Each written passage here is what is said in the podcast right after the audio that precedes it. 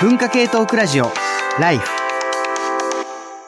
こんにちは、山本ポテトです。こんにちは、工藤文子です。TBS ラジオ文化系トークラジオライフの番外編ポッドキャスト、働き者ラジオ、人間工藤文子と連日締め切りに追われるフリーライターの山本ポテト、働き盛りの二人が仕事をめぐって語り合います。聞けばお金持ちになり、教養がつき、人生がときめきます。とある人間の感想です。なんか、工藤さんの肩書きが人間。そその前までは何でしたっけ？え、外資系 OL から、なんか気づいたら人間工藤文子に変わってたんですけど。そうなんですよ。うん外資系港区 OL を退職いたしまして、はいはい肩書きが人間になりました。あ、もうじゃあ今、あの、無の、無の職。あ、そうそうそう、無の職です。無の職。いいですね。いいです。無職は最高です。あの、ポッ、ヘイポッドキャスト働き者ラジオ第1回のテーマは仕事の休み方でしたが、ええあれは遠大なる伏線でした。あ伏線回収が 伏線回収第4回、第4回で。うん。したはい。なので、今、あの、ミッドキャリアサバティカルを取っています。はいはい。ミッドキャリアなので、うんうんまあ、なんか中間管理職とか中間的なキャリアで、うんサバティカルは大学の先生とかが取る長期休はいはいは暇のことなんですけど、あ、このミッドキャリアサバティカルっていう言葉を私が知ったのは、うんあの、えっと、ロブスター FM さんっていうあ。ポッドキャストがあって、ええ。そこのあの放送会で紹介されてた言葉なんですけど、あ、ちなみにあの、この、ヘイポッドキャストの楽曲提供してくださって、ノイさん？ノイさん、うん。が、あの、ヘイポッドキャスト、働き者ラジオのことを、なんだっけ、アーバンでクール？アーバンでクールなあ番組。って言ってうんくださってましたけど、真のアーバンでクールな番組は、ロブスター FM さんです。私もあの、工藤さんからこういうポッドキャストをやりたいみたいな時の 一個の、あの案に、そうそうそう、モデルとしてね。あ、すごいおしゃれで、なんか毎回ね、一個のキーワードを解説してって、なんかトーンも抑えめですごい素敵ですよ素敵でね。すよね。そうそう。うんなので、目指、それを目指していたって。その今、チーンと落とし、チーンとか落としてますね。はいはいうんあの、ちょっと今、浅草、今いつも収録が浅草のラバという、あの、私がいる、あの、事務所でやってるんですけれども、ちょっとお寺が近くてですね、今何か、何かの催しがされており、うん心霊現象ではないけど。鐘をかき鳴らしまくって。ちょっと聞こえてるか入ってるかわかんないんですけど、これはちょっと雑音で申し訳ない。雑音じゃないですね。はいあっちの人はすごい生生活音が活音が入っておりますが、あの、失礼しました。まあ、それも楽しみつつ、はい。うん、やっていただければ、やって、聞いていただければなと思いはます。あと、ノイさんとかのつながりで思い出しましたが、働き者ラジオのバナーが変わりましたね。そう、変わりました。実は前回から、働き者ラジオのバーナー、バーナーって言うんですかね？あれ。はい。キービジュアル？キービジュアルが変わりまして、漫画家の直江明さんのイラストで、ちょっと元気で可愛らしい感すごいじにね。可愛くて。いいですよねそう、うんへなんかピースフルなピース感じフルなで素敵です。ありがとうございます。いやー、本当ありりがとう、ありがたいです、ね。ありがとうございまます、直江さ。うんん。なんか、パフィーみたいにしてくれて。ね、パフィー。そう、ちょっと、あの、肩の力の抜けた、まあ、女性二人だからパフィーだろうという、すごい 安直な。安直な他にもいろいろあるのでは？そうそうそう、というのでやってもらったので、こちらもぜひ皆さんね、注目していただけたらと思います。で、うんあと文化系トークラジオライフ、この母体ですね、働き者ラジオの。はい。母体、母なる大地、ライフの本放送がありました。で、テーマは、生成 AI に負けないぞ、人間に残された言葉とは、ということで、塚越健二さんがメインパーソナリティで、工藤さんも私もはい。参加して、なんか、よかったですね。あれもまた面白かったですね。あと、番組の本放送の最後で、うん。生成 AI によってライター失業の危機にあるって言っていたポテトさんに対して、私からお言葉をそうね送っ。て、めちゃ、めっちゃいい言葉をね。めちゃいい言葉を送って、出演していたライター編集者の早水健郎さんには、番組中にも、あと終わった後にも、すごいよかったよって 褒められて、とても嬉しかっあた。早水さんが褒めるってことはね、かなり良かったんでよしょうね。かったってことですね。でも、それでオチがね、その、放送中にこう言葉を送った後に、ポテトさんうがんサンダーオチをつけてくれたので、そのオチが何だったのかそを確認してほしい、ぜひ。はいはい。もうちょっとあれは反省しました。ないよ。普段のね、この、ちょっと名作とかね、読んでおくべきだなっていうことをね。うんなん、か、あの、早水さんとは、うんあれ、ポテトさん多分読んでるけど、わざと読んでないってして落ち着けてくれたんで、つって、マジそれだと思う、天才だよって話してましたよ。読んでません。普通に読んでません。なんかまあね、あと、すごい、いなんかみんなで一つの議題を、こああ、う、そうそう、パスを出し合ったりそうそうして、そみんなでパス出し合ってゴール決めるみたいそうなそうそう番組でしたね。割と、なんか、良かったですね。なんか、緊張しましたね、私。なんか、翌々日まで、なんかすごい疲れてて、なんか、胃腸の調子がしばらく、なんか、スリリングなね、すごいいい放送だったと思いますので、こちらもぜひ、えー、ポッドキャストや YouTube で聞くことができますので、チェックしてみてください。というわけで、それでは始めましょうか。えー、第4回目の、働き者ラジオ。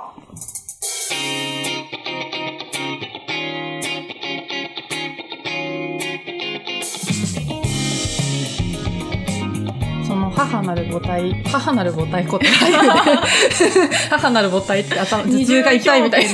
ね母体ことライフで、私はなんかメモを取ったんですよね、今回。うん、撮ってた、撮ってた。メモを取って最後発表するっていうのをやったんですけど、メモを取るのめちゃくちゃ苦手で、うん。前回、前々前回回の働き者ラジオでも言ったかもしれないんですけど、メモ取るの苦手すぎて、取材相手から、このメモ本当に取れてるって 言われたことが、疑惑が発生するくらいメモが取るの苦手で、で、ちょっとね、工藤さんに私の取ったメモを印刷して、まずはね、そうそうみ見てもらおうっていのメモを見せてもらおうかなっていうので、ちょっとコピーしていただいたんですけど、いや、いいメモですよね。あ本当ですか？うん。素敵。なんか、た、なんかね、汚い字で、すごいひらがなで書き殴ってある。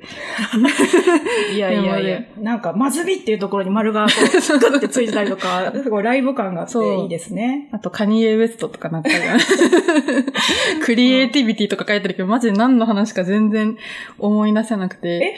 そっか、あの、書いた本に思い出せないそう、思い出せないんですよね。カニエ・ウエスト覚えてますけど。カニエ・ウエストは早水健郎さんそが出していた話題ですね。ね、クリエイティビティは、とどっかで出てきたんでしょうけど、これだけ書いても、後から見てもちょっと意味わかんねえな、みたいな。確かにそうそうそう。メモ書くの難しいですよね。工藤さんってメモとか取ってます、でもですね、私、あ、その、辞めた港区 OL の時は、はいはあの、中間管理職だったので、お最近はジュニアスタッフにあ、か大体書いてもらってジいたので。ュジュニアスタッフというのは部部下みたいなことですか、まあ部下そうですねん若いスタッフ。うんうん。に書いてもらってた最近はメモあんまり取ってなくて、逆に取ってもらった議事録とかメモをレビューする役割、う確認する役割をやってました。なので最近謎の技能が研ぎ澄まされてきて、はいはい。自分が欠席した、まあ、出席できなかっうん。た議事メモが、ジュニアスタッフから共有されてくると、それを見た瞬間に、あ、これちょっと炎上しそうかもっていう、なんか焦げ臭い香りを、パッて最初の、なんかまとめ部分だけ読んだ段階で感じ取って大丈夫でだった？とか確認できるっていう謎の能力とかが発達しました。それはどこで判断してるんですか？うーん、なんか、読み方は、あ、その、ジュニアスタッフの皆さんとかにお願いしてるのは、冒頭に、えっ、と、決定事項と、トゥードゥと、あと、まあ、参加者はいは、冒頭に入れといてくださいって、うん。あの、お願いしていて、で、しかも事前にこ、これをお客さんとか、これを相手の人と、握握ってくるっていうのは、まあ、合意してきてくださいっていうのはまあ、お願いしているので、その、まあ、合意事項がちゃんと合意できてるかなって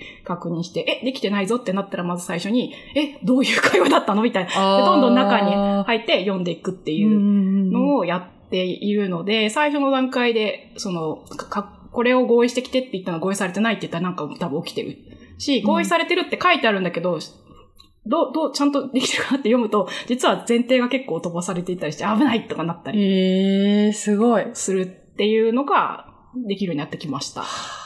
メモを読む力ですね。メモを読む力ですね。ね、私はメモをする力の話をしてましたけど、いや、すごいな。メモって何、何書けばいいのか本当にずっとわかんなくて、うんで、今回のライフの時のメモは、まあ、その話の流れとかじゃなくて、基本的にはフレーズを書くみたいそうですな、ね。ね、メモったんですけど、だからこう、なんか、ズドンではなく、スドンとかそういう、なんかこう、クオートあの、引用をすごいあ、そうそうそう。書いている感じですよね。うんうんそう。なんか話の途中にメモを取って話の流れを理解するっていうこととメモを取ることっていうのは両立するのかって私結構ずっと疑問を感じてて、はい。なんかインタビューとかやるんですけど、その時に話の流れをメモしながら、インタビューを聞くっていうのは、ちょっともう無理だなっていう、うんうん最近諦めを感じてて、なんか、あと、メモを取るって、なんか自分のが閉じてる感じがするんですよ。閉じ閉じてるっていうのは、なんかまあどういうことかっていうと、インタビュー相手と話をするときにメモ取ると、ちょっと間が持っちゃうんですよね、相手を。なんかパッと質問とか思いつかないときに、こうメモを取るふりすると、傾聴、耳を傾けてますし、あの、あなたのことをの、そうそう書いてますよ、みたいなみたいなね。なって、でもその時に、あ、やばいやばい、何にも思いつかないって言って、なんていうんですかね。自分のことしか考えてないというか、ああ、それが自分閉じてと？る。閉じてる感じもする。し、なんか、ひこの人からどう思われてるかなみたいなことを、に頭が切り替わっちゃうような気がして、なんか。うまいこと言えないんですけど、その、メモを、こう、なんかすごい何かがキュイーンと、キュイーンとなってます。なんかメモを、こう、取ることで、なんか相手との世界に、インタビューの世界に没入できていないっていうのの、が、なんかちょっとあるなと思思ってて、まあはい。人それぞれだと思うんですけど、あでもそれが逆、相手にも伝わってるから、そうそうそう。メモ取れてるとか、されちゃうのかもね。そう、そうなんですよ。うん。だからもうちょっと取らないで、メモはもう取らないで、もう最低限、なんかその日の天気とか、まあ、取材中はですよ。はい。なんか相手の表情とか、あと、自分がその場でパッと思いついて忘れそうなことだけをちょろちょろって書いて、はあはあ話の流れはもうその場の人に合わせて理解するっていう風にしてて、きっかけは、小賀、小賀、文武さん。文武さん。文武さん。あの、嫌われる技術とかの構成ライターで入ってて、もうめちゃくちゃ売れっ子の方なんですけど、もう取材執筆遂行書く人の教科書っていうど真ん中のうんうん本を出していて、なんかそれで、まあ、取材の時にライターとインタビュアーの自分を分け、分けるっていうことを書いてて、はあはあはあそれ面白くて、まあ、ライターとしての自分はまとめた原稿をどうしようとか、これ聞かなきゃとかあるじゃないですか、うんもちろんね。あと、見出し同士、そうそうそうそう。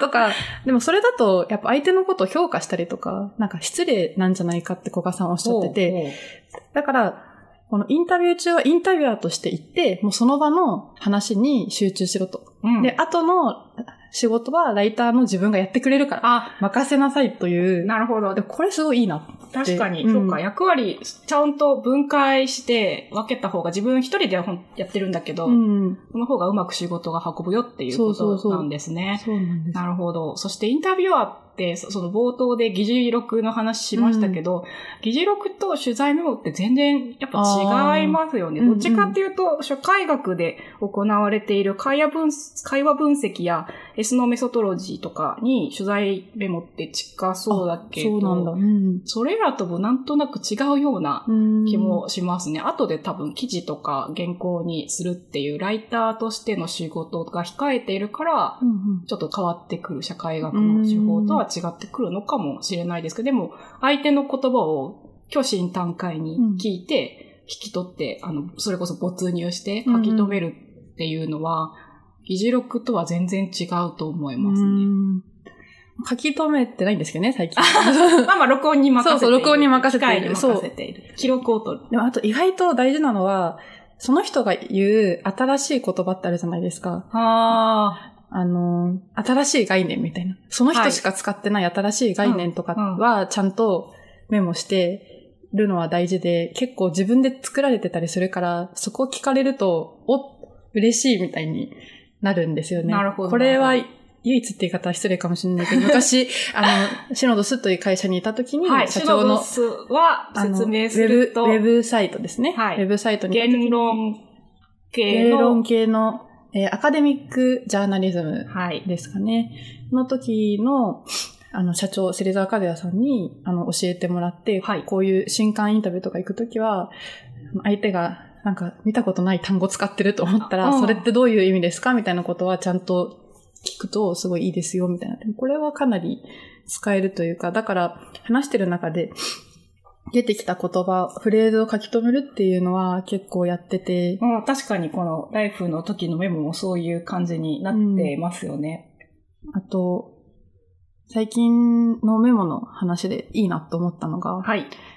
今現在、現在発売中のセバスバル2月号で、小説家のさ桜庭和樹さんいらっしゃいますよね。はいはいと、ゲイアイドルの2丁目の先駆けカミングアウトのメンバーかつプロデューサーのミキティ本物さんって方がいらっしゃって、ええ、ええ。で、ミキティさんすごいんで、作詞もされ、メンバーなんだけど、プロデューサーもやって、あと作詞もされてて、マルチですね。そう、桜庭さん結構作詞がすごい、ミキティさんの詩がすごくいいっていうことで、なんか対談されたと私は思ってるんですけど、なんかその、ミキティさんは、こう、いつも悩んだことを iPhone のメモに書くらしいんですよ。へえ。で、ある日、あ、この答えが出たかもって思ったら、それを書き足して、そこで歌詞に一個なるらしいんですよ。だから自分が10代の時の悩みとかにもう何何年後後に答えが見つかって、あって言って、また歌詞になるみたいなことがあるらしくって、なんか悩みのストックを作ってるんですみたいなこと言ってて、すごい。このメモの取り方すごいなと思って。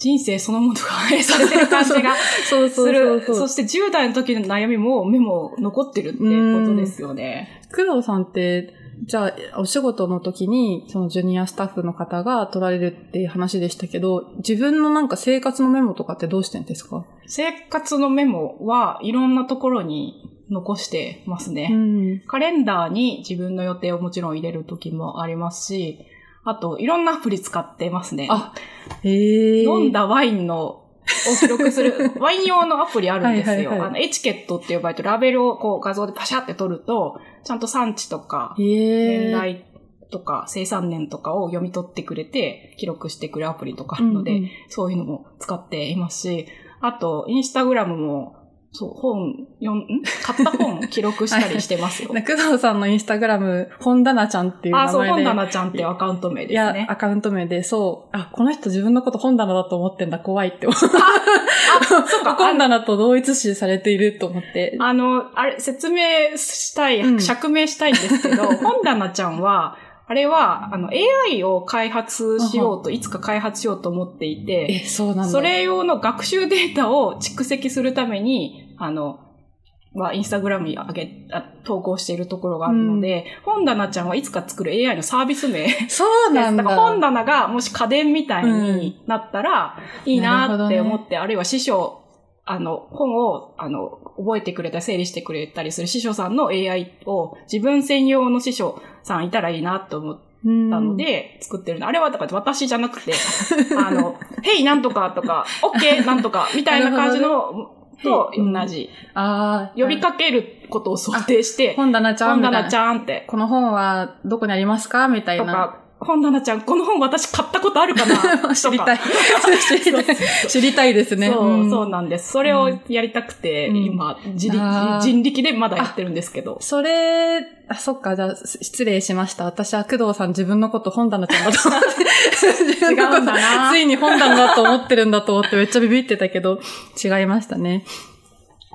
私は逆に、いろいろ散逸してるのが無理で、あすべての情報を一元化一元化してるんですよ。だから、このライフの議事録というかね、取ったノートも、あ、今手元にありますね。手元にある青い、モレスキンのやモレつスキンの。もうこれ、もう何代目ななんですけど、ぜずっと同じ色、ちょっとサイズは最近変えたんですけど、同じ形買ってて、で、えっと、自分の考えてる、めっちゃ悪口とかも書いてるし。それ落としたらやばい。落としたらやばい。これ落としたら本当にやばいです。なんかいろんな計算とかも書いてるし、まあ仕事のメモも書いてるし。だから、ノートはかなりいろんなアプリとか使うと、ちょっとこ怖いというか、うん怖いわ忘忘れちゃう？一個にまとめてないとっていうので、もう大学生からもうずっとその使い、ノートに一元化授業も全部同じノートみたいな感じで。いやー大学生の時のノートとかって読み返してますか？あんま読み返してない。読み返してます？読み返してないですけど、あの、私、基本的に、うん、自分の書いた文章とか原稿とかは Google ドライブにブチブチぶち込んで、はいはいはいあ。んまりは整理しいないんですけど、入れ込んでるので、検索すると大学院時代のものとかが出てきたりするので、読み返すことはないんですけど、必要に応じて検索すると、キーワードであ出てきたりするので、結果的に読み返してはいる感じですねうん。だから、そう、私逆に紙でメモとかは取らなくて、そうなんだ。うん取っても、なんかデジタルデータ化してる？うーん。写真に撮って画像にして、あの、フォルダに入れたり。それは検索できるからですか？そうです。かさばるからとかもある。うん。し、なので、紙でとメモを取ったら、あの、写真を撮って 捨てます。紙。すごい、徹底してますね。確かになでも、だんどん、どんどんそうなっていくんでしょうね。うんなんか、塚越さんも、あの、塚越健二さん、ライフのだ、はい社会学者情報社会学をされてる、自分のノートを全部、なんか実炊っていうんですかね。はい。あの、P、PDF 読み込ませて読み込ませてやってるっておっしゃってて、なんかビビったんですけど、確かにそうかもしれないな。その、じゃあか書いたやつってどうなっちゃうんですかね？なんかよく生前、生前に友達に死んだら俺のノートを燃やしてくれ みたいなこと頼むとかあるじゃないですか。はい。これが、もし、今だったら Google ドライブとかに上がってるわけですよね。これってど、どうなっちゃうんですかね？ああ、えっと、Google ドライブではないですけど、うん Facebook とかは、あと、インスタグラムとかもかな、うツイートアカウントって機能あるのご存知ですか？知らない。それこそ、あの、自分が死んでしまったら、この人に自分のアカウント管理をお願いしますっていうのを指定できるんですよね。うんうんうんなので、えっ、と、そういった誰かを多分デジタル上の財産にもうなってしまっているので、誰か友達とか家族とか親しい人を指定して、あの、自分のデータの管理、デジタルデータの管理を任せるって今後出てくると思いますね。うんカフカとかが、全部移行、移行を基本的には出版して、友人の作家がみたいなってすごい有名な話だと思うんですけど、デジタルの時代になったらどう、どうなるんだろうみたいな。他人の Google ドライブに書いた移行みたいなのって、消してくれ、頼んだみたいな Google アカウントを託されたとして、これ、なんか急にハードル高くなる、なんか移行よりもなって思っっちゃうけど、どうなってくんでしょうね。うん、そうですね。確かにね、どうなるんだろうね。あとメールとかね。ああ、そうだな。ツイッターとか、うんフェイスブックの記録とか。でも、多分、そう、管理よりも恐れるべきことは、有料アカウントとか有償だからファイルストレージでデータ保存量がすごく大きく保たれてるけど、死ぬと払えなくなってすぐ消えるとか、なるほど。今起こってますけど、ツイッターがおかしくなって、おかしくなって。なんうか探せなくなったり見れなくなったりするっていう方が多分消えてしまうことの方があ危ない。やっーぱ、うんその紙の方が残る、残りますよね。うん1000点以上の実績があるけど、すねうんデジタルデータは CD-ROM とか、懐かしのフロッピーディスクとかはもうなんか再生する機器が、うん。あの、調達できなくなったりしてるから、そっちの方が心配した方がいいのかもしれない、なくなっちゃう。う方が。うん。確かになそう、あと、関連して、記憶することみたいなのについては、はい。2022年10月30日の文化系トークラジオライフ、はい。なぜ私たちはこんなに覚えられないのだろうっていうすごいあぴったりの回があって、あーあのちょっとこれちょっと皆さん聞い参照しながら聞いてほしい聞いですよね。てほしいですね。なんか、でも私がその、あの、構想会でよく覚えて、私はあの、出演しなくてリスナーとして聞いたんですけど、石山レンゲさん、今はコネクトの、はいはいはい。あの、パーソナリティをされてる石山レンゲさんが、あの、自分の脊髄か脳髄に、あの、電線通したりとか、電線の触り心地とか断面がすごくて最初の方。最初の方、それで半分くらい、半分は嘘ですけど、なんか、なんだその話ってみんななってて面白かった。そうそう面白すぎぎたっていうインパクトが強すぎて、他の話を 忘れ去っています。いや、あの回すごいよく、あの回なんか私、あこれ神回だと思ったんですけど、何話したかはちょっとあんまりポテト覚えてない。さんは出演されてまあ、したね。してました、してました。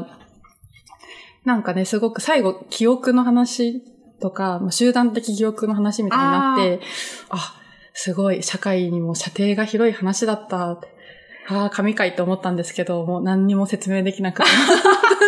そう、あと、えっと、ね記録と記憶が違うよね、そうそうか、そうエピソード記憶と認知的記憶が違うよね、みたいなあよく覚えてる。話とか、いろいろされていた覚えがありますし、あと聞いていて、あの、思ったのは、うん。みんな記録、記憶の話はするけれども、忘却の話は、外伝で最後の方にリスナーから、リスナーさんからのメールで少しあったぐらはいいはいはい。だけれども、なんか法律とかやっている人からすると、わすいわゆる忘れられる権利うん。と呼ばれている、あの、検索履歴とかに自分のはいはいはいかなり昔の犯罪履歴、逮捕履歴とかが出てしまって、できれば削除してほしいっていうものとかがあるので、記録すること、記憶することと、常に忘却とかうん。消すっていうことが、対になって考えていたので、意外とその話出なかったなーっていうのが、記憶に残ってます。